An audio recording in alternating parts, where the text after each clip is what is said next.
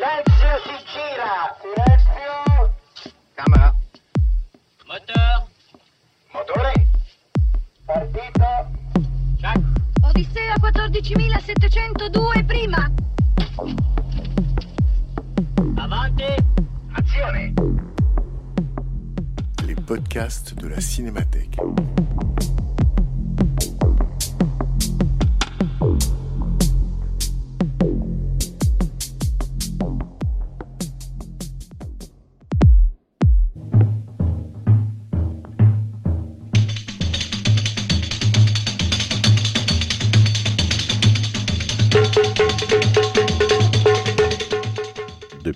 2016, la Cinémathèque française invite régulièrement une personnalité à programmer quelques séances pour parler des films de sa vie.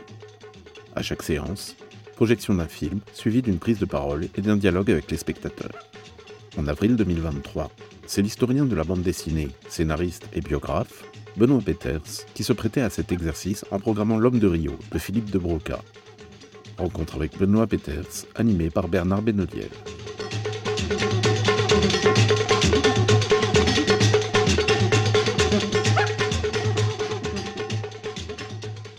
Bonsoir, bonsoir, bienvenue. Ravi que cette troisième séance, ce troisième Parlons Cinéma avec Benoît Peters, que je remercie encore une fois de sa sélection, de sa présence et de sa parole.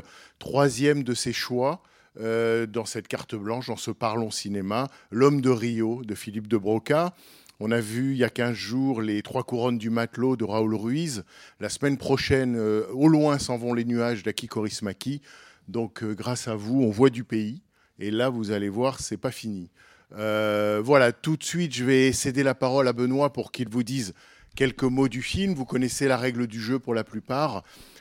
Une courte introduction, on voit le film ensemble et c'est surtout après qu'on discute ensemble de ce qu'on a vu et qu'on demande en priorité à, Benoît de nous expliquer ben, les raisons de son choix et puis ce qu'il a éprouvé euh, tout simplement à la revoyure, à la projection du film. Benoît Peters est essayiste, biographe, mais il est aussi, et peut-être ce soir surtout, historien de la bande dessinée. Si je dis ça, c'est parce que sans rien dévoiler, il y a dans ce film un petit air de, un petit air de Hergé, un petit air de Tintin, et que évidemment, euh, Benoît Peters étant le biographe d'Hergé, l'occasion était trop belle. Voilà, euh, Benoît, si vous voulez dire quelques mots du film. Alors d'abord, qui, qui a déjà vu euh, l'homme de Rio dans cette salle? Ou plutôt, qui ne l'a jamais Il aurait vu plutôt demandé qui ne l'a pas vu. bon, donc on va pas trop, trop quand même déflorer le, le film. Bien sûr, la porte d'entrée, Tintin, est en tout cas me concernant la, la plus évidente.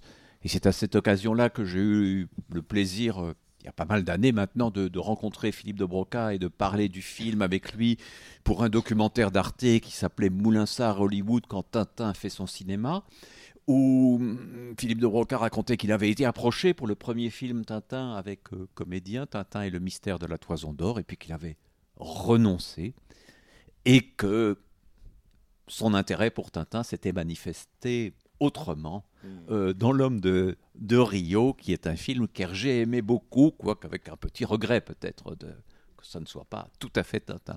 Mais il y a bien d'autres portes d'entrée dans, dans ce film, et, et la, la seconde, euh, c'est le Brésil, c'est Rio, puisque c'est en présentant avec Jean-Paul Belmondo Cartouche un festival à Rio que Philippe de Broca a eu l'envie de faire ce film. Et donc il y a quelque chose de très intéressant qu'on pourrait évoquer tout à l'heure, c'est comment, d'une certaine façon, les repérages ont conduit le scénario et l'ont métamorphosé. Comment, à côté de la dimension de comédie d'aventure, qui est un genre assez rare, il y a hum, presque ce documentaire sur le Brésil de ces années-là, sur Rio, sur Brasilia, sur bien d'autres bien d'autres aspects. Et puis il y a évidemment euh, quelque chose d'extraordinaire euh, qui est lié à la jeunesse, qui est lié à l'enthousiasme. Je me souviens que c'était ce dont on avait parlé surtout avec Philippe de Broca, un jeune réalisateur travaillant avec des jeunes acteurs dans la joie, dans la folie, dans le délire, dans toutes sortes de choses qu'on pourrait plus faire aujourd'hui, avec Jean-Paul Belmondo, bien sûr, et ses cascades incroyables, euh, euh, avec Françoise d'Orléac, dont la carrière a été trop brève, et c'est le film qui l'a révélé. Voilà, donc ça nous fait au moins trois, trois portes d'entrée à évoquer tout à l'heure. Et d'ici là, bon film. Je crois que qu'on le découvre ou qu'on le revoit, il y a toujours beaucoup, beaucoup de, de joie et de, et de rire et un rythme qui n'a pas vieilli. Euh, un mot encore, oui, je ne vais pas en dire trop sur Tintin, mais un mot encore. Euh, lorsque les, aventuriers, les Aventuriers de l'Arche perdue de Spielberg est sorti, beaucoup de gens ont cru que ce film était inspiré de Tintin. Et en fait, ce film n'était pas inspiré de Tintin, il était tout simplement inspiré d'un film qui s'était inspiré de Tintin, qui était L'homme de Rio, que Spielberg avait vu et revu, comme il l'a écrit à Philippe de Broca. Et c'est après que Spielberg s'est mis à découvrir les albums de Tintin et avoir l'idée de les adapter un jour au, au cinéma. Juste un mot par rapport à ce que vous disiez à l'instant sur le rythme du film.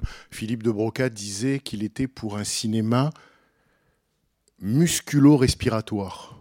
Voilà, donc euh, ça vous donne une idée de l'ambition. Et juste d'un mot aussi, vous dire que donc c'est le cinquième long métrage de Philippe de Broca. Il a 30 ans au moment où il euh, tourne ce film. Euh, c'est un film qui se tourne entre mai et août 1963 et qui va sortir en France fin février 64. C'est un carton au box-office. Ça fait presque 5 millions d'entrées euh, en France. Ça fait plus que la tulipe noire avec Alain Delon qui sort le même jour. Voilà, toujours pour la rivalité Belmondo-Delon. Et de, je crois que c'est le plus, je suis sûr que c'est le plus grand succès de toute la carrière de, Philippe de Broca. Et dans, les succès de De Broca, les cinq premiers plus grands succès de De Broca sont cinq des films qu'il a fait avec Jean-Paul Belmondo. Voilà. Et L'homme de Rio en tête. Bonne projection, bonne découverte pour celles et ceux qui vont le découvrir parmi les plus jeunes. Et puis, on se retrouvera après euh, avec euh, Benoît Peters.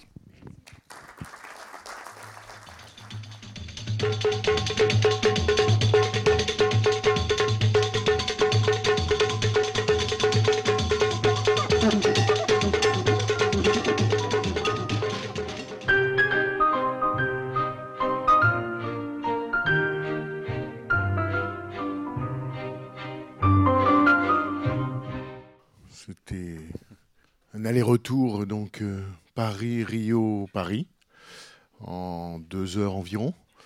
Euh, c'est donc la vitesse moderne, la vitesse supersonique. Euh, comme je disais, un exemple de cinéma, euh, comment il disait, muscu, comment j'oublie toujours l'expression, ah oui, musculo-respiratoire.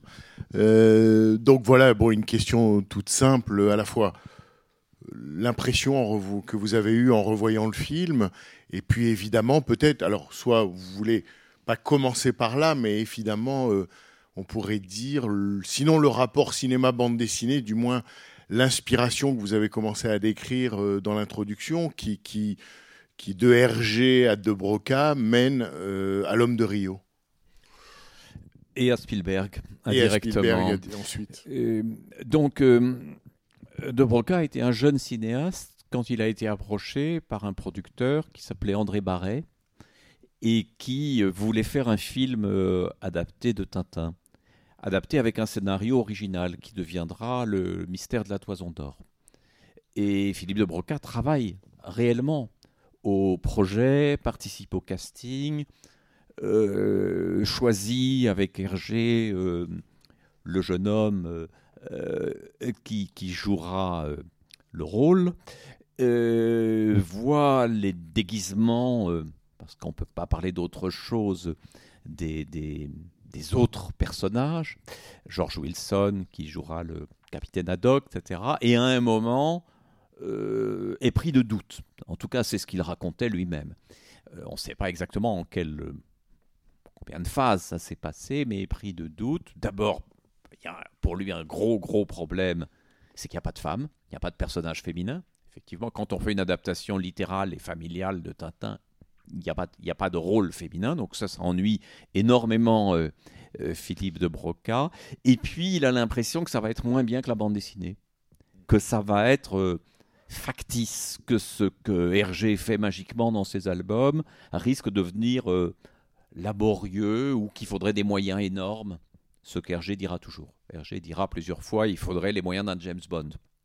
On n'a pas du tout, en tout cas, euh, André Barret, qui à l'époque a la possibilité de tourner à Istanbul, où il y a des fonds bloqués, euh, est dans un film d'aventure ab- petit, petit budget. Il va rester quelque chose de cette idée qu'on retrouvera dans l'œuvre de Rio, c'est la combinaison du voyage plus loin que qu'Istanbul euh, et d'une trame d'aventure et aussi ce mélange qui est assez caractéristique des aventures de Tintin, de comédie et de récits d'aventure, hein, qu'on retrouve d'une autre façon chez, chez Hitchcock, avec un autre dosage, mais enfin qui, n'est pas quelque chose de très courant. Souvent, quand on est dans la comédie, on est purement dans la comédie. Quand on est dans le film d'aventure, on est avant tout dans le film d'aventure. Donc, Philippe de Broca renonce euh, à réaliser le, le film Tintin, mais on imagine qu'à l'époque, il a pas mal lu les, les aventures de Tintin, et donc il va garder quelque chose de cela, même si en revoyant le film, sont plutôt des, des clins d'œil que véritablement des séquences. Il y a toute une série de, de détails et d'éléments d'intrigue, mais grosso modo, la, trame du film est quand même très très très différente. Et donc, entre-temps, euh, comme je l'évoquais euh, tout à l'heure, euh, il fait cartouche avec Belmondo. Euh, le film est présenté dans un festival, je pense, à, à, à Rio, ils y sont tous les deux, et là, il y a cet enthousiasme pour un Brésil qui est en train de se moderniser, qui est euh, tout autre chose que le Paris du début du film. Mmh. Euh, qui est une ville où on va insister sur la modernité. Et cette dimension de modernité qui est un petit peu plus difficile à voir pour nous aujourd'hui, elle est là euh, tout le temps. Le périphérique est tout nouveau. Hein, on en voit un petit, un petit morceau euh, dans, dans, dans, la course-poursuite. Orly est tout récent. Euh, les avions qui sont montrés, le modèle de la moto, en fait, tous les éléments sont modernes. Et évidemment, évidemment, la partie brésilienne est porteuse, elle, d'une extraordinaire modernité qu'on voit encore dans la, dans la scène finale avec euh, la construction de, de cette autoroute, mais qu'on voit surtout dans cet usage exceptionnel de Brasilia en construction, qui est vraiment euh, quelque chose d'absolument magique. Euh, se servir d'un décor très costu et unique, puisque 3-4 ans après, euh, la ville de Brasilia ne ressemblera plus à ça. Donc cet aspect chantier euh, est, véritablement une trouvaille. Et, là, il va donc y avoir le rapport. Alors là, il faudrait regarder de plus près les dossiers. Sans doute qu'il y a des choses qui sont conservées. Mais le, rapport qu'il y a entre le travail de repérage en petite équipe avec le producteur euh, Alexandre Nouchkine, le travail qui se fait au Brésil et l'écriture du scénario. Les allers-retours qu'on qu imagine entre ce qui est inventé comme trame d'aventure et ce qui est repéré, puisqu'il y a quand même énormément de scènes du film qui sont sur mesure en fonction du décor. On peut très difficilement imaginer que la scène est complètement écrite puis qu'on cherche le lieu. On se dit plutôt qu'il y a une trame générale, du repérage, des photos, des, des, des autorisations, etc. Et, à et puis là... à partir de ça, on, on écrit l'histoire par couche. Alors bon, il est amusant de, de, de penser que euh, la première version du scénario est coécrite par Ariane Nouchkine. Euh, la, la, fille euh, d'Alexandre Nouchkine, il partira dans d'autres directions assez vite. Euh, et puis, et puis Rapneau, de Broca, euh, bien sûr, Daniel Boulanger, euh, l'auteur des dialogues. Est-ce que j'oublie quelqu'un? Je ne sais pas. Il y a pas mal de monde dans cette équipe de scénario. C'est dans cet ordre-là, en tout cas. Voilà. D'abord Ariane Nouchkine, ensuite Jean-Paul Rapneau, peut-être pour. Euh, comme, comme, pour construire un peu la structure euh, du, du, du, récit avec De Broca, et puis les dialogues de, de, de, Daniel Boulanger. Et évidemment, bon, mais on va y revenir, l'apport considérable des acteurs et de, cette espèce de, de, de génie aventurier de, Belmondo qui quand même porte le film, même, même si euh, euh, Jean, Jean, Servet, Françoise d'Orléac, les acteurs brésiliens sont tous très bien, mais il y a quand même quelque chose... À... Bon, on, va revenir sur le problème des cascades parce qu'il y a vraiment des choses hallucinantes euh, qui ne s'expliquent que par les conditions de, production de l'époque euh, et qu'aujourd'hui, aucun film aucun film, même petit, ne pourrait faire. Et a fortiori, un film d'aventure avec une grande vedette.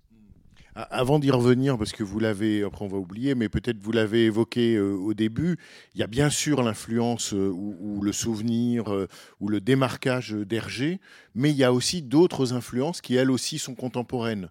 Vous avez cité James Bond. Le premier James Bond, Dr No, date de 1962 et le producteur rêve d'un James Bond à la française. Hein. Donc, euh, dans le, James Bond à la française pourrait ressembler à ça. Et puis, euh, l'influence Hitchcock. Le- la mort aux trousses date de 1959. hein, le- le- la séquence où euh, Belmondo euh, est, est en quelque sorte euh, entouré de voitures dans la poussière, il se jette partout pour, pour éviter, presque comme un toréador.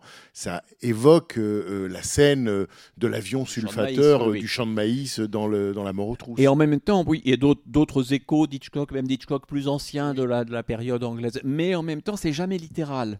Hein, c'est jamais de la copie. On sent là qu'il y a le, le génie du lieu, cet aspect documentaire du cinéma qui est très très présent, je trouve. C'est-à-dire, qu'est-ce qu'on peut faire dans ce lieu-là? Qu'est-ce qu'on peut faire euh, dans la ville en construction Euh, Qu'est-ce qu'on peut faire dans la scène de la grande réception euh, qui en fait, bon, je l'ai appris euh, tout à l'heure en me documentant un peu, mais est tournée au, au mu- musée d'art moderne de Rio. Donc on n'est plus à Brasilia, mais l'usage magnifique aussi euh, de, ce lieu, de ses couloirs, de ses impasses, de son, labyrinthe, l'utilisation des favelas au début, euh, incroyable, avec le petit gamin qui rappelle un peu Chang ou, Zorino, les personnages euh, de, de Tintin. Alors, les clins d'œil à, Hergé sont assez nombreux. hein. Euh, dans la structure du film, il y a évidemment euh, le début, le vol de la statuette, là c'est l'oreille cassée, et c'est l'oreille cassée qui fournit le plus d'éléments. Dans, l'oreille cassée d'Hergé, le diamant est à l'intérieur de la statuette.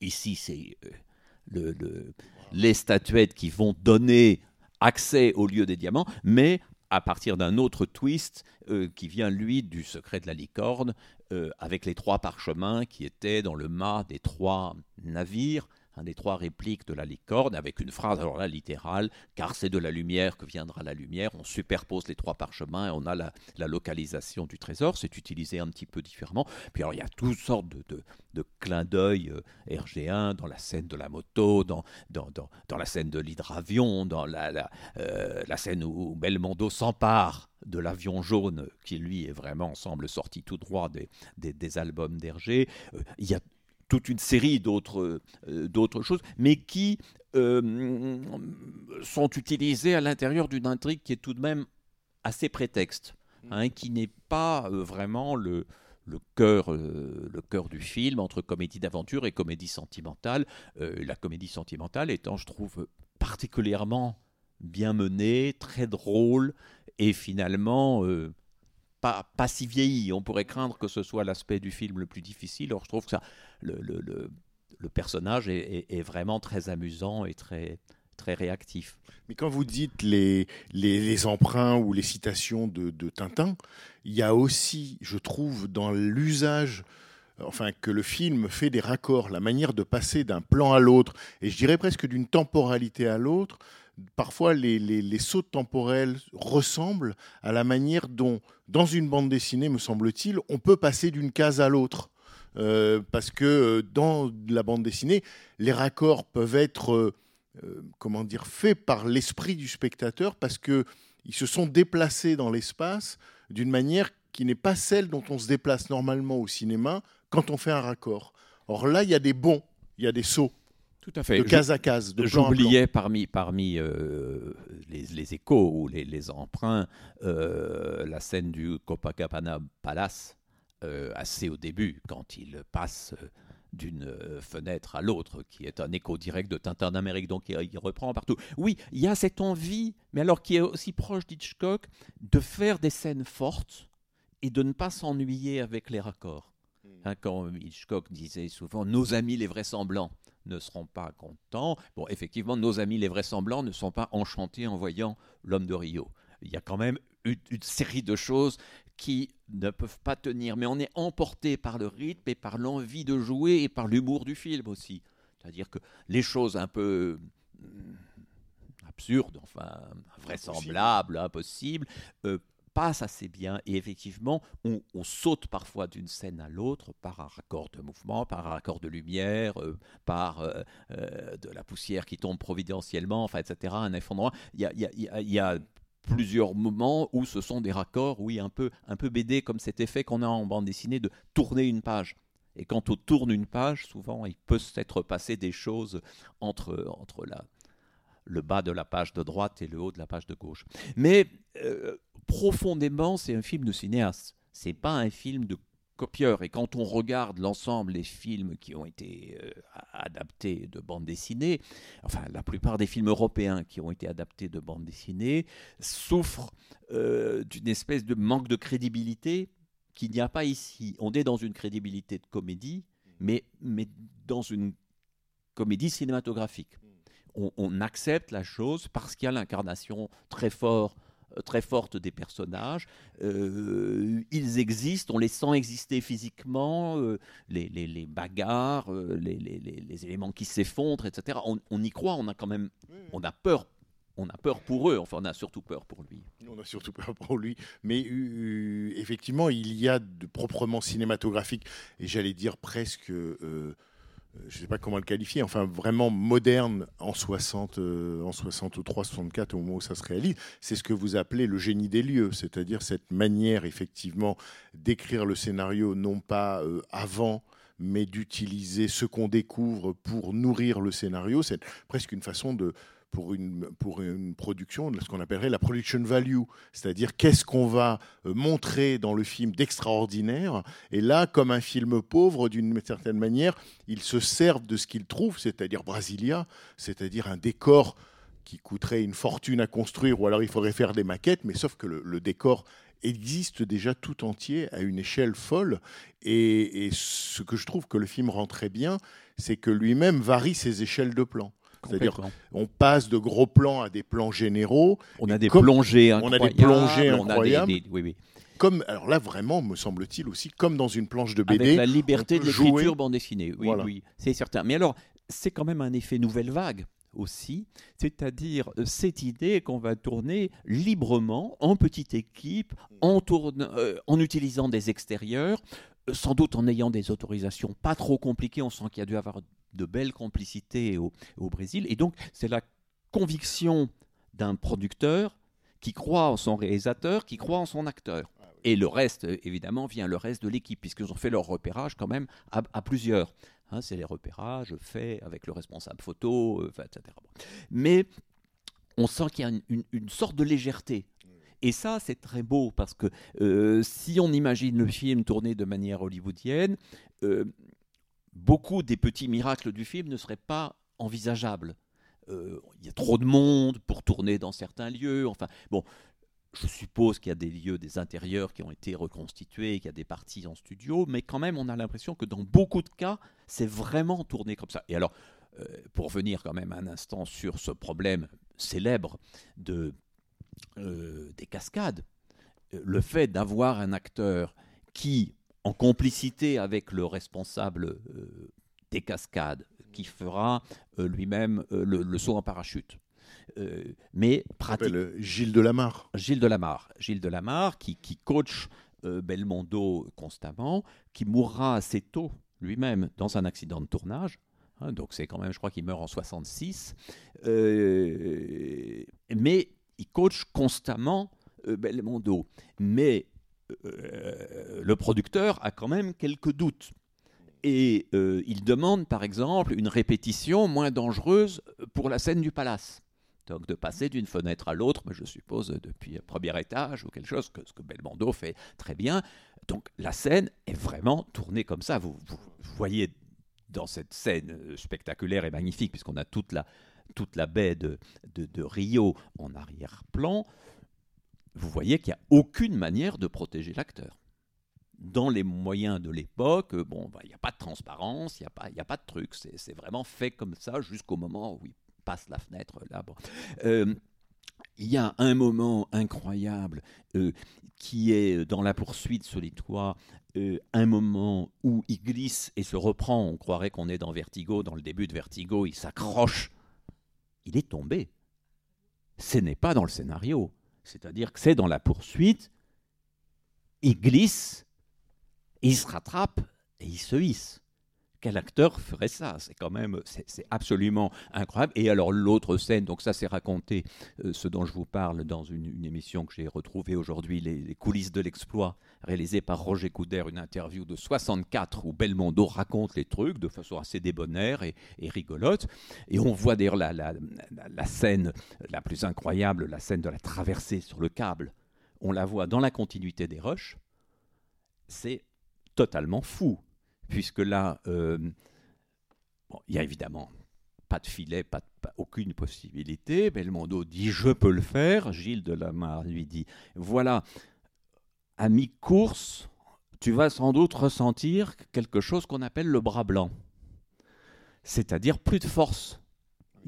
Plus de force musculaire dans les bras. L'impression qu'on ne peut pas avancer plus, mais on sera là à tout près, et c'est le moment où tu auras plus grand chose à faire, et, je te donnerai les indications.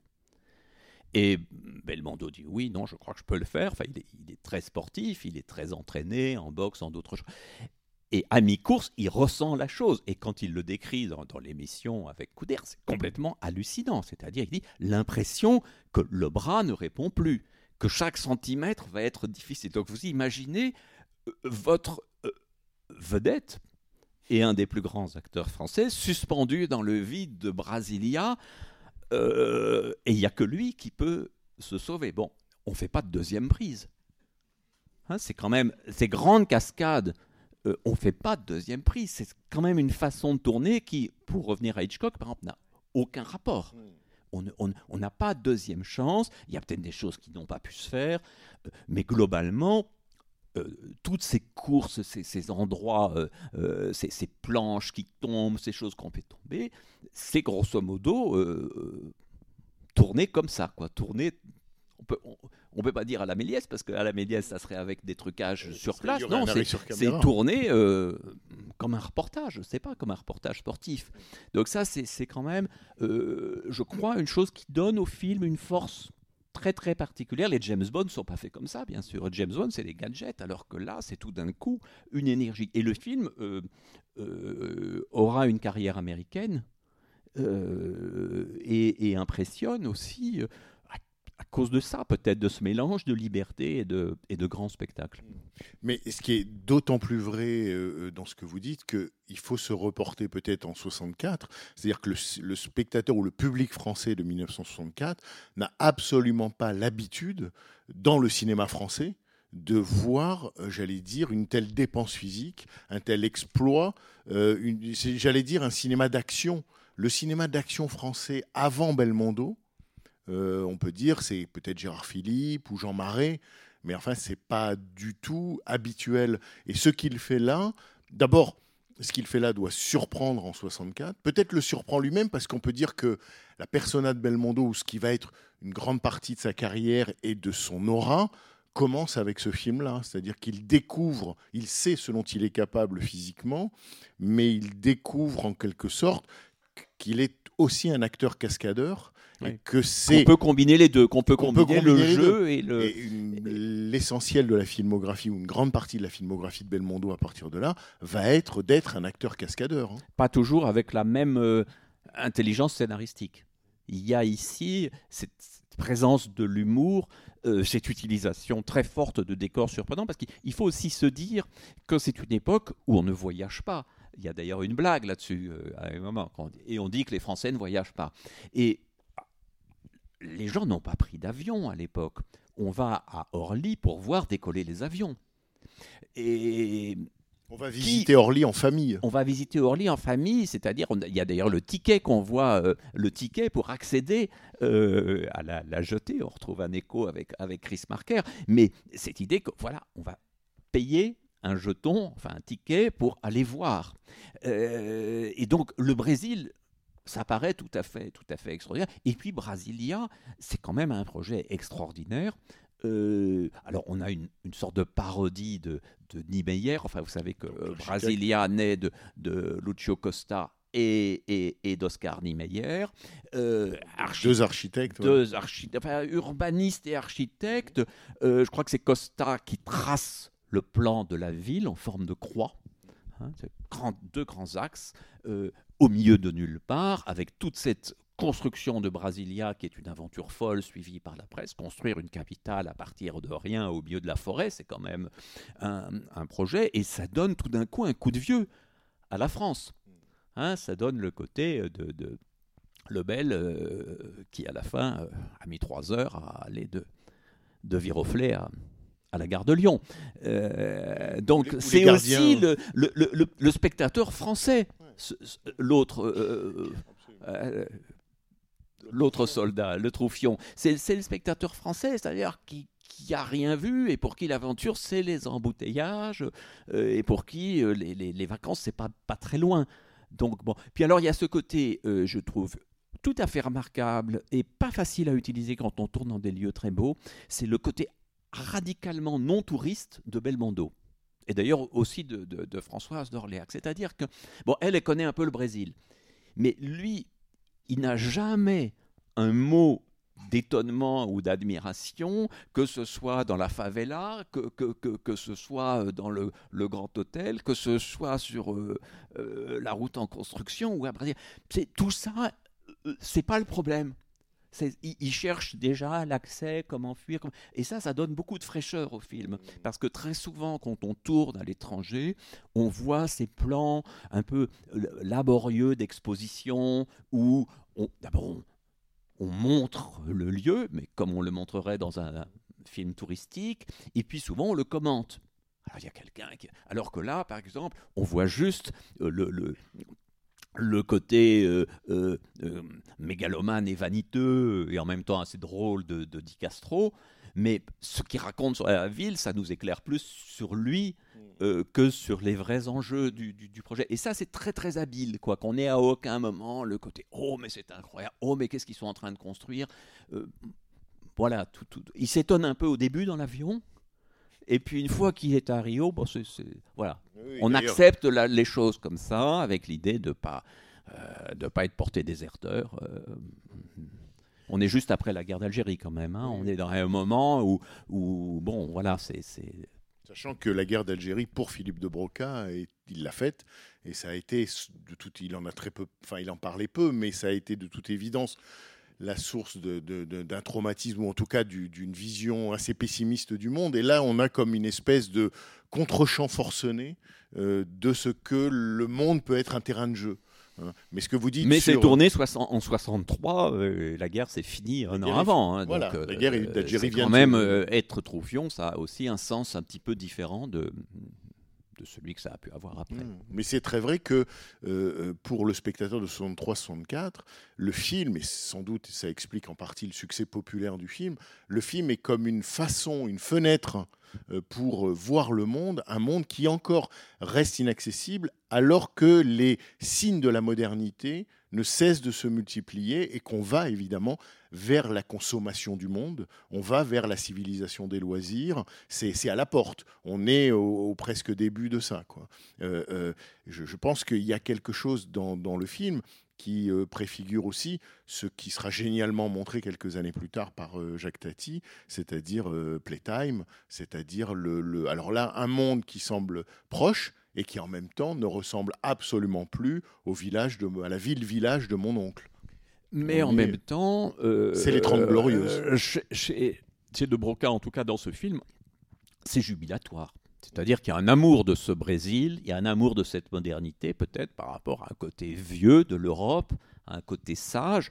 Et euh, je me souviens, on avait donc tourné cette petite séquence d'interview pour le film, et puis on, on reste prendre un verre après, on bavarde avec la petite équipe, et puis à un moment, je lui dis, mais bon, il y a eu le magnifique notamment, euh, euh, mais vous n'avez pas vraiment refait de film dans cette veine-là, avec cette allégresse-là. Et puis il me regarde et puis il me dit, mais on était jeunes. Jean-Paul était jeune, Françoise était très jeune, on était tous jeunes, on était un peu fous. Et, ça, c'est aussi la magie du film et cette magie d'une découverte de modernité qui a chez Hergé hein, d'ailleurs. Parce que si on, parfois on parle d'Hergé en se souvenant du caractère très conservateur des journaux dans lesquels il publiait du milieu, mais profondément, qu'est-ce qui est frappant dans les premiers Tintin, surtout ceux des années 30, c'est le goût de la vitesse. C'est le goût des engins, des machines, c'est des enchaînements extrêmement rapides et c'est l'absence de prêchi-prêcha. Et ça, ce sont des dimensions euh, qu'on retrouve tout à fait dans un autre médium, dans ce film, c'est-à-dire euh, une, presque une innocence, une allégresse. Euh, le, regard sur le Brésil n'est jamais le regard sur un pays du tiers-monde. c'est sur un pays de contraste où tout peut arriver, mais qui est un pays porteur de, de, joie et d'espoir. Après, il y aura des années sombres au Brésil, mais là, ce qui est montré, c'est un pays qui, qui va de l'avant, euh, comme euh, peut-être la France euh, n'est pas, n'est pas capable de le Tout faire à ce Tout moment-là. à fait. Alors, je, je- je vous donne tout de suite la parole, mais ce que vous dites est très juste parce que on, on sent que c'est un film fait par des jeunes. Euh, Il y a la nouvelle vague qui est toute proche et qui est en cours. C'est un film en quelque sorte qui a du jarret. hein, qui a du, il, y a du, il y a du muscle, il y a de la tonicité, il y a de l'envie, il y a de l'amusement. Ils ont raconté Belmondo et De Broca le tournage et on sent que euh, c'était important que le tournage soit blagueur et, et joyeux pour que d'une certaine manière cette joie aussi bascule dans les plans et qu'il y ait quelque chose de ça. Ce Et qui n'est pas toujours le cas. hein. D'ailleurs, il y Hein a des films où on s'amuse beaucoup en tournant et oui, qui amusent moins le, ça le marche pas à tous les spectateur. coups. Mais là, c'est aussi le film qui va euh, euh, propulser Françoise d'Orléac au premier plan, hélas pour très peu d'années, puisqu'elle meurt en 67. Mais c'est vraiment le. Elle a tourné avant, mais Ouais, c'est le film qui la lance et qui révèle une, une actrice de comédie Oui. pleine de charme et capable en même temps de jouer dans les scènes d'aventure, parce que mine de rien, petit à petit, une fois qu'elle s'est réveillée de sa piqûre euh, de Rajaja, euh, elle, elle est très tonique. Elle, elle est... Quand elle danse, par exemple. Oh oui, bah ça, c'est- c'est absolument magique. C'est magnifique. Et le gamin aussi, Sir Oui. Winston, le gamin du début, est, est- est vraiment. On, on regrette d'ailleurs qu'il disparaisse parce qu'il est tellement, tellement drôle et, et- Vivant. et vivant et, et vraiment c'est un très très bon entremetteur dans, Et c'est le ça que De film. Broca La- va- la- rien que la scène de début de, de souliers cirés enfin c'est- tout, tout ça est fait avec une vivacité c'est des trouvailles et c'est des trouvailles de gens qui ne pensent pas littérairement hein, qui vraiment pensent en termes de, de scènes, d'images, de, de situations à faire, de gags.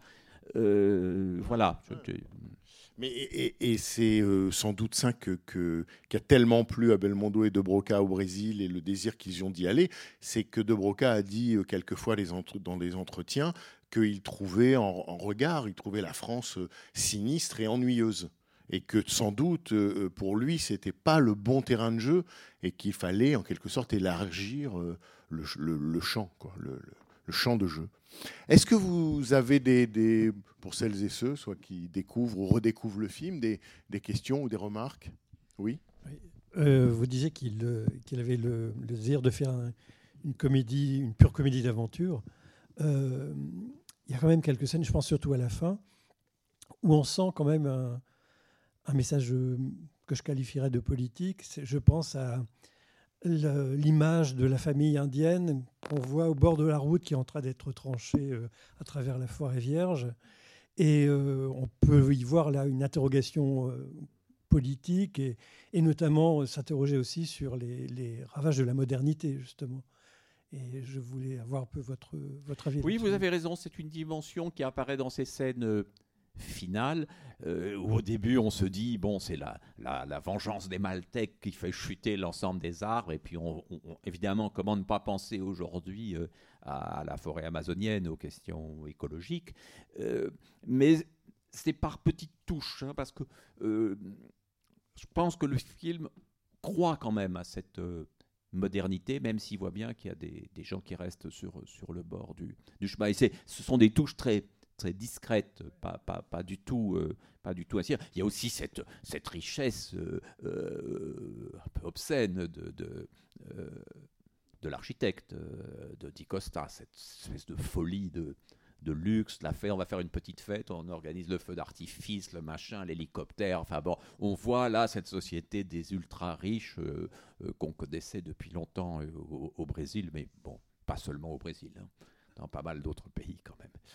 Pour rebondir sur, euh, sur votre question, ce qui est étonnant, c'est que le discours qui est tenu par le professeur au moment de l'audition par le commissaire, au moment où la statue est volée, c'est justement un discours un peu euh, que c'était. On a, enfin, on a l'impression que parmi les trois qui faisaient l'expédition, c'était le seul qui avait vraiment à cœur euh, les intérêts des populations. et en fait, c'est celui qui se retrouve à piller le trésor et qui se retrouve à être le méchant enfin, dans le film. Donc c'est assez rigolo en fait le retournement de situation. Moi, ma question, c'était sur la dernière scène, toute dernière scène, le dernier personnage qu'on voit sur le quai. Je trouve qu'il ressemble au professeur Tournesol. Alors, je- Peut-être Oui. que c'est aussi en lien, parce qu'on en a parlé avant, euh, avant euh, le début du, du film. Moi, j'avais jamais fait lien avec Tintin. Pourtant, j'ai vu le film toute petite. Et ça fait, je pense, 25 ans que j'avais pas vu ce film. Donc, j'étais euh, ultra contente de le revoir. Non, 20 ans. Euh, mais voilà, je l'ai vu petite, mais pas du tout avec des yeux. Donc là, peut-être que, en effet, mon regard était euh, euh, pas biaisé, mais je, voilà, je sais pas si c'était, si on peut faire un lien avec le professeur Tournesol. Mais moi, je trouve vraiment que ce vieux monsieur sur le quai, ressemblait au professeur Tournesol. Oui, oui, c'est- une association intéressante. C'est aussi pe- peut-être ce que Belmondo perçoit d'une France un peu vieille qui marche lentement sur le quai, comme ça.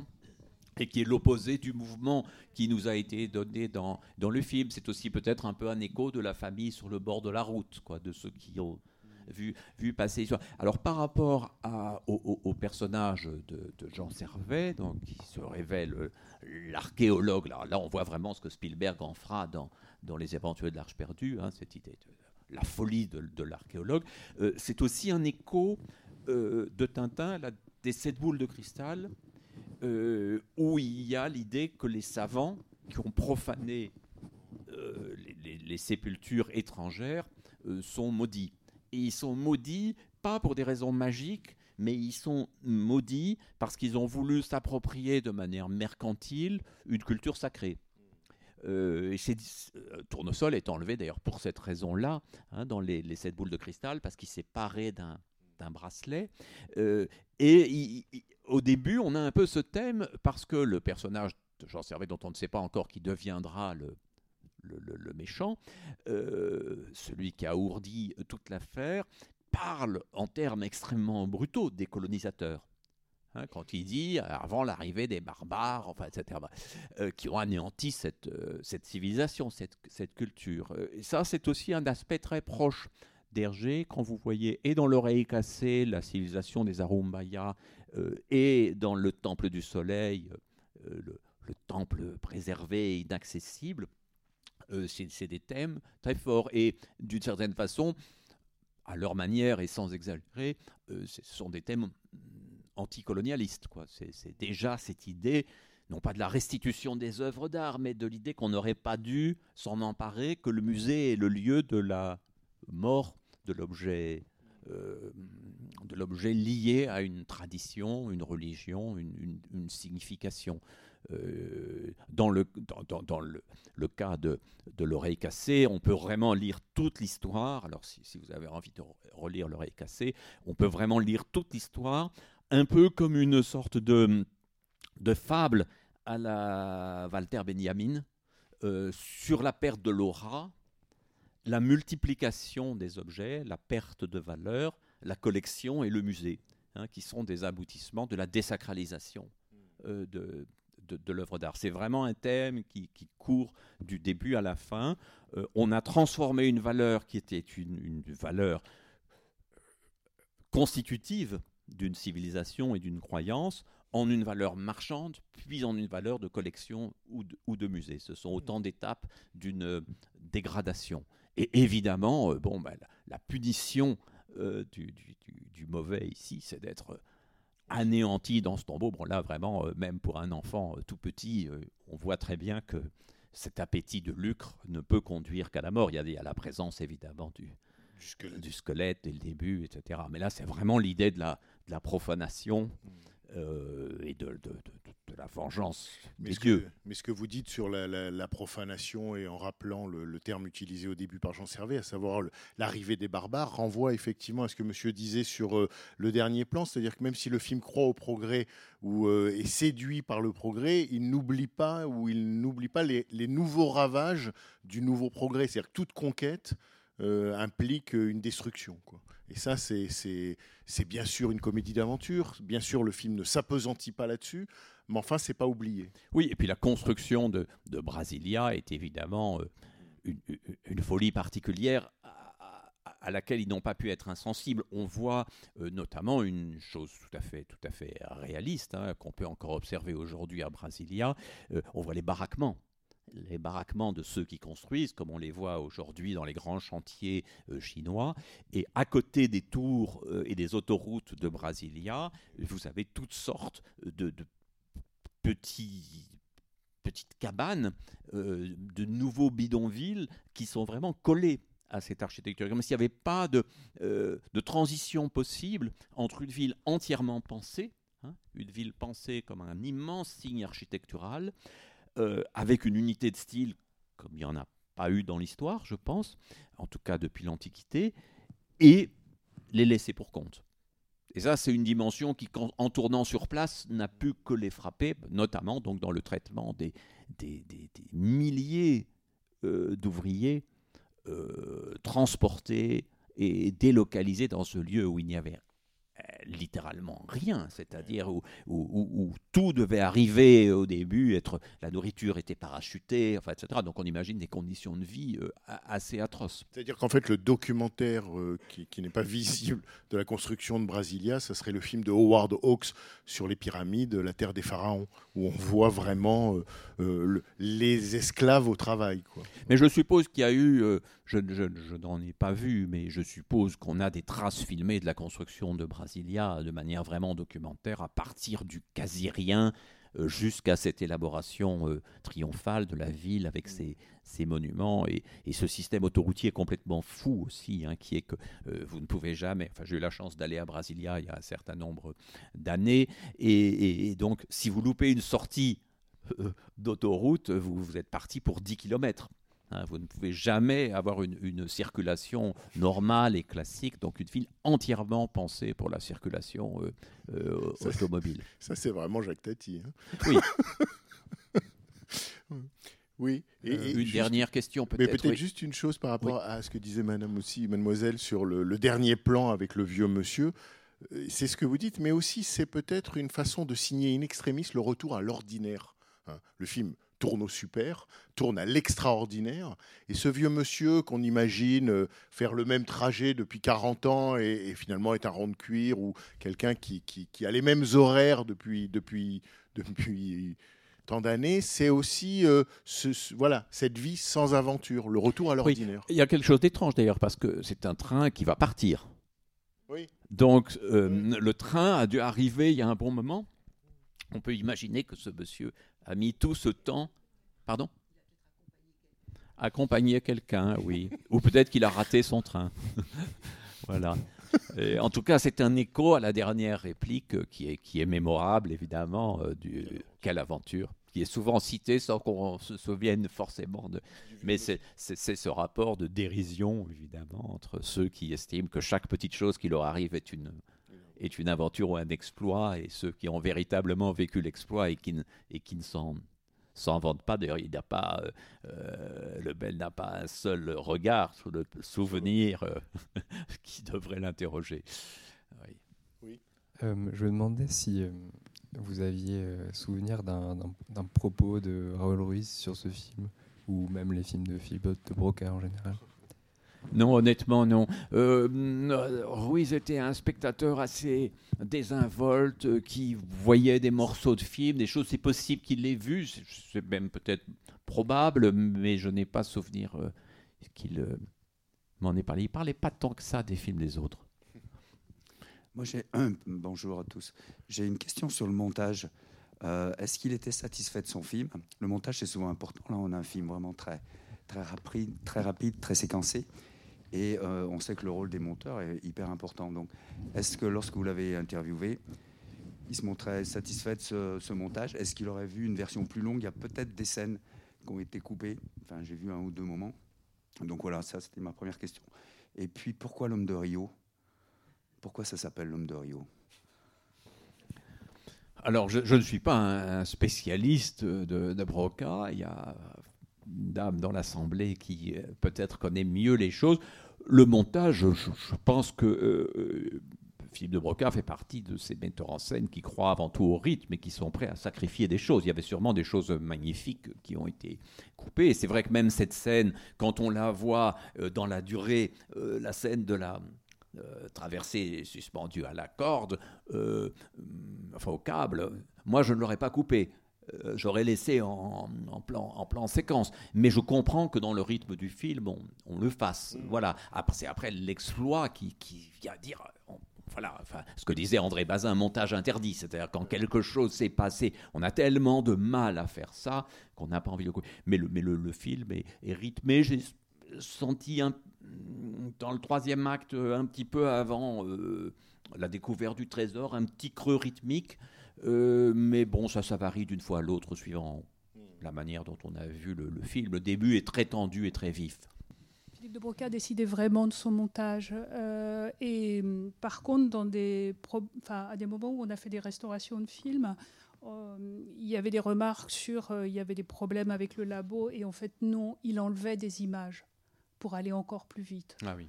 Euh, Donc, euh, je pense qu'il n'y a, aucune interrogation sur, sur le. Quant au titre, il sonne, il sonne bien. Je ne sais pas si le titre s'est imposé tout de suite. Mais D'après les récits, Je ne sais pas euh, pour le titre. euh, L'homme de Rio, c'est le titre auquel ils ont pensé dès qu'ils étaient au Brésil C'est ça, hein. Ah euh, pour présenter Cartouche. C'est Belmondo, Belmondo à Rio, donc c'est l'homme de de- Rio. Oui, euh, voilà, c'est- et Rio est un nom à la fois tellement porteur d'exotisme et tellement court et sonore. Enfin voilà, c'est- très bien. Enfin, je veux dire, c'est un, c'est un très, c'est un très bon, je crois, un titre très accrocheur. Et sur le montage, enfin la scène que vous évoquez où, où Belmondo euh, prend des risques en traversant comme ça d'un immeuble en chantier euh, à l'autre sur un câble, d'après le récit de, de Gilles Delamarre, c'est un moment qui a été compliqué, donc qui a duré, qui durait, dit-il, qui a duré 12 minutes. C'est-à-dire que pendant 12, il, il était tellement euh, en Le, difficulté. le bras blanc, oui. Voilà, ça. il était tellement en difficulté que Delamarre lui disait aide-toi de tes jambes pour te reposer. Il lui donnait sans arrêt des conseils pour aider Belmondo à, à traverser ce, ce moment difficile. Mais c'est plus que, que- difficile. C'est c'est un, Ben, c'est un risque insensé. c'est une chose totalement folle, non seulement le risque humain de n'importe quelle vie, mais en plus le risque de perdre sa vedette au milieu du film, c'est-à-dire d'arrêter le film. c'est ce que Euh, je donc disais. c'est une chose euh, euh, qui, qui fait frémir rétrospectivement. Mais, le- l'allant de Belmondo était tel que il avait le sentiment qu'il pouvait le faire, comme dans sa chute. Il en parle dans, dans le- le- l'émission Les coulisses de l'exploit. Il en parle en riant. Mais, Bon, voilà, j'ai glissé, c'était pas dans le scénario, je me suis rattrapé. mais ils ont continué à tourner. Ah bah ils ont continué. Normalement, l'équipe s'arrête. Enfin, je veux Ah dire, non, mais euh, quand- l'acteur quand quel- tombe. Non, mais là on peut pas parce que c'est tellement rapide, etc. Il disparaît jamais du, du champ. Oui, mais Il, il est là, mais effectivement, ça pouvait être le dernier plan tourné. Il y a, il y a- il y a- il y a Mais- un risque. euh, Mais c'est ce que je disais avant la, la- la séance, c'est Truffaut racontait souvent que lorsqu'il tournait un film, il, il- il était angoissé absolument à l'idée de la mort d'un acteur. Il disait Putain, le tournage n'est pas fini, pourvu qu'il ne meure pas, pourvu qu'il ne meure pas. Et quand il accédait enfin au montage, cette angoisse disparaissait évidemment Il y, a des, complètement. il y a des films, euh, notamment des films hollywoodiens, qui ont été euh, interrompus ou relégués euh, par. euh, oui, oui. Ou parfois avec des astuces incroyables pour remonter un film. Oui, vous pensez à un exemple? Ben, je pense, moi. Oui, le dernier film de Marilyn Monroe, bien sûr, euh, le film de George Cukor, ou le dernier film de Bruce Lee, hein, Le jeu de la Ouais. mort, qui se termine sans lui. Mais il y- a un aspect que vous n'avez pas mentionné, mais qui peut-être aussi euh, apporte à la modernité du film, c'est que, c'est que Belmondo, il est, il, il est, il est numéro 2. c'est Françoise d'Orléans qui mène la danse. Et euh, Mhm. ça inaugure une série de films de Philippe de Broca où le héros va euh, être un peu au service euh, euh, de l'héroïne. Et, et ça, c'était pas commun dans les années 60 pour une D'ailleurs, ça comédie. permet un gag génial, absolument récurrent pendant tout le film. Il passe son temps à l'appeler. quoi. Mais oui. Il passe son temps, même quand elle est entourée par les méchants, il lui dit Agnès. bon. Oui. il, se- il ne cesse de se rappeler à son existence. Oui, oui, et en plus, il la, il la poursuit euh, et il l'aide de manière incroyable sans qu'on sache s'il est vraiment amoureux d'elle. Enfin, c'est l'aspect sentimental reste un peu euh, au, au moment sur la plage, dans la scène extrêmement drôle où elle n'est pas tout à fait réveillée, elle lui saute dessus. Il dit, euh, mais que vont dire les gens Mais, mais où allons-nous quoi? Il, y a, y a- y a une sorte de d'érotisme inversé. Et par contre, tous les autres hommes du film ne cessent de, de tourner euh, autour d'elle. Donc, Absolument, elle est- absolument. De Broca a dit ceci qui résonne absolument ce que vous venez de dire. Il a dit ici, en parlant du film, hein, ici, il n'y a rien qu'un garçon qui court après une fille qu'il n'aime même pas. Il court pour le plaisir de courir. Ce qui compte, ce n'est pas pourquoi il court, c'est la grâce de sa démarche. Et, et- bon, et on voit bien que, que Son obsession dans le film, c'est d'être rentré à temps. oui, C'est de ne pas louper sa permission. Ça, c'est une idée de- pas de faire la conquête comme dans Le Tour du Monde en 80 jours, par exemple, où le- le- l'enjeu est quand même d'avoir euh, conquis la, la- la- la femme qu'il a sauvée. Euh, ici, On ne sait pas s'ils vont se revoir après. On ne sait pas ce qui. Bon, voilà. Mais, mais en tout cas, ça n'est pas son obsession. Ce n'est pas ça qu'il qu'il affirme. Euh, Et ça, c'est une idée. c'est drôle. C'est l'aspect comédie aussi. Voilà. Pour ce qu'on en sait, ça, c'est une idée de Jean-Paul Rapneau, le scénariste, que d'avoir imaginé Belmondo en Troufion, qui n'a qu'une obsession, alors qu'il lui arrive euh, quelques pépins, euh, de rentrer à temps à la caserne. Ce qui permet aussi, euh, même arbitrairement, de marquer le temps. Marquer le temps, bien de sûr. marquer Il le temps de l'aventure. Ouais, ouais, Il reste trois jours, deux jours, enfin le sablier, quoi. Et ce Ah qui ouais. crée une sorte de compte à rebours assez drôlatique, mais effectivement, lui ne pense qu'à la caserne. Et en attendant, juste une autre citation euh, pour qui répond un tout petit peu sur le montage. De Broca a dit Il faut savoir que ce scénario complètement idiot nous a pris six mois de travail, qu'on a tourné le film en deux mois seulement, et le montage a duré six mois.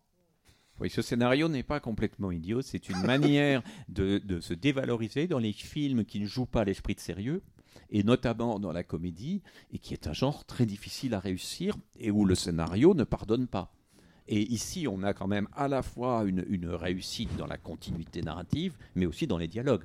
Hein, les dialogues euh, qui sont signés Daniel Boulanger sont très drôles. Le dialogue est tr- très bon. Donc, euh, euh, c'est assez amusant. On verra jamais Bergman dire oui, j'ai mis six mois à écrire ce scénario complètement idiot parce que le caractère dramatique des événements conduit à, comment dire, une sorte d'auto-valorisation ou d'esprit de sérieux, alors que quand on fait une comédie, même quand elle fait un nombre d'entrées extraordinaire et qu'elle tient le coup, puisque c'est quand même un film d'il y a 40 ans, euh, on- on- euh, 60, 60 ans, 60 ans, 60 ans, ben on se dit, euh, voilà, ça, ça tient très très bien le coup et c'est pas du tout complètement idiot. Ça a les, comment dire, les facilités euh, qu'on peut se donner dans, dans, dans ce type de récit, mais franchement, euh, si c'était si facile à écrire, on en verrait chaque année des, des comédies françaises de, de, de ce niveau-là.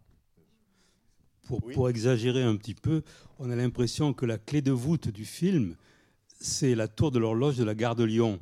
Parce qu'il y a des tas de rappels, et puis il y a eu des rires dans la salle lorsque le, le Parisien dit je, Moi, je, je suis du 12e. hein, Oui. Nous sommes dans le 12e. D'où- Euh, il y a le ticket de métro.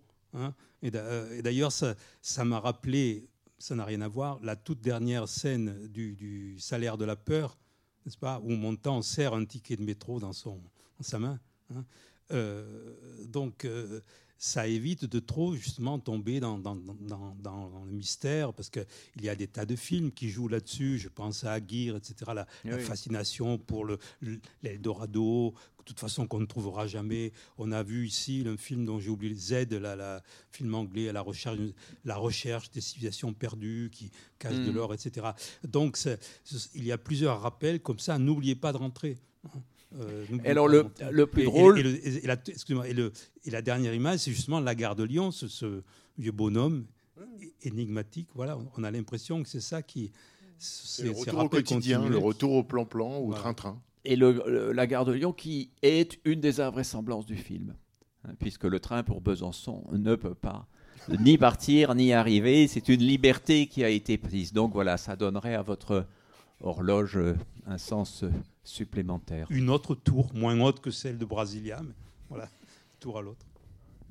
Eh ben voilà, vous voyez. Alors c'est amusant aussi, j'en fais une réflexion un tout petit peu plus générale.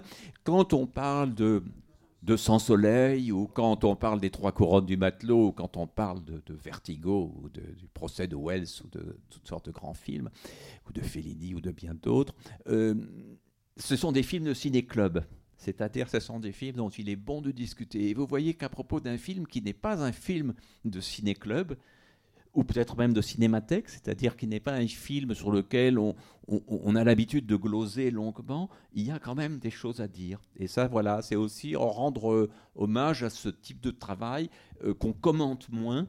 Euh, bon, les, les grands génies de la comédie, comme Chaplin, Ouais. Tati, etc. Non, mais c'est très vrai, mais même si à la Cinémathèque, il y a quelques années, euh, il y a eu une rétrospective intégrale des films de Philippe de Broca, Bernard Payen qui est là dans la salle et qui est responsable de programmation à la Cinémathèque, et grand connaisseur de l'œuvre de Philippe de Broca, euh, s'est occupé de, de- de faire cette rétrospective intégrale. Mais je dirais que Mais c'est vrai que mythologiquement, c'est moins les films dont on débat, comme si de toute façon le plaisir de ce film euh, suffisait. Quoi. C'était un plaisir familial, on est heureux, on en, on en sort de bonne humeur, et il y aurait moins à en dire. Ce qui fait aussi que euh, euh, dans un autre genre, euh, une autre époque, un cinéaste comme Spielberg sera moins commenté qu'un cinéaste comme Coppola ou comme Scorsese. Quoi. Bon, aura tendance à dire que ce sont des films de, de divertissement, alors qu'il y a un art de la mise en scène. Et on, bon, on se souvient que c'est quand même euh, un des grands débuts de la cinéphilie française, c'est de nous dire que Howard Hawks, euh, John Ford et Alfred Hitchcock étaient des grands metteurs en scène, c'est-à-dire ceux dont on ne parlait pas de la même façon, ceux qui, pour quelqu'un comme André Bazin, n'étaient pas euh, au niveau d'un Wells ou d'un Wyler, ou etc. Ou d'un Renoir. Voilà. C'est, c'est, c'est- voilà, c'est aussi un sujet de, de- de méditation, ça, de se dire, euh, on peut parler euh, et on peut revoir et on peut analyser des films qui sont des films de divertissement et qui se présentent comme tels et qui pourtant euh, bah, ne sont pas unidimensionnels. Quoi. Voilà.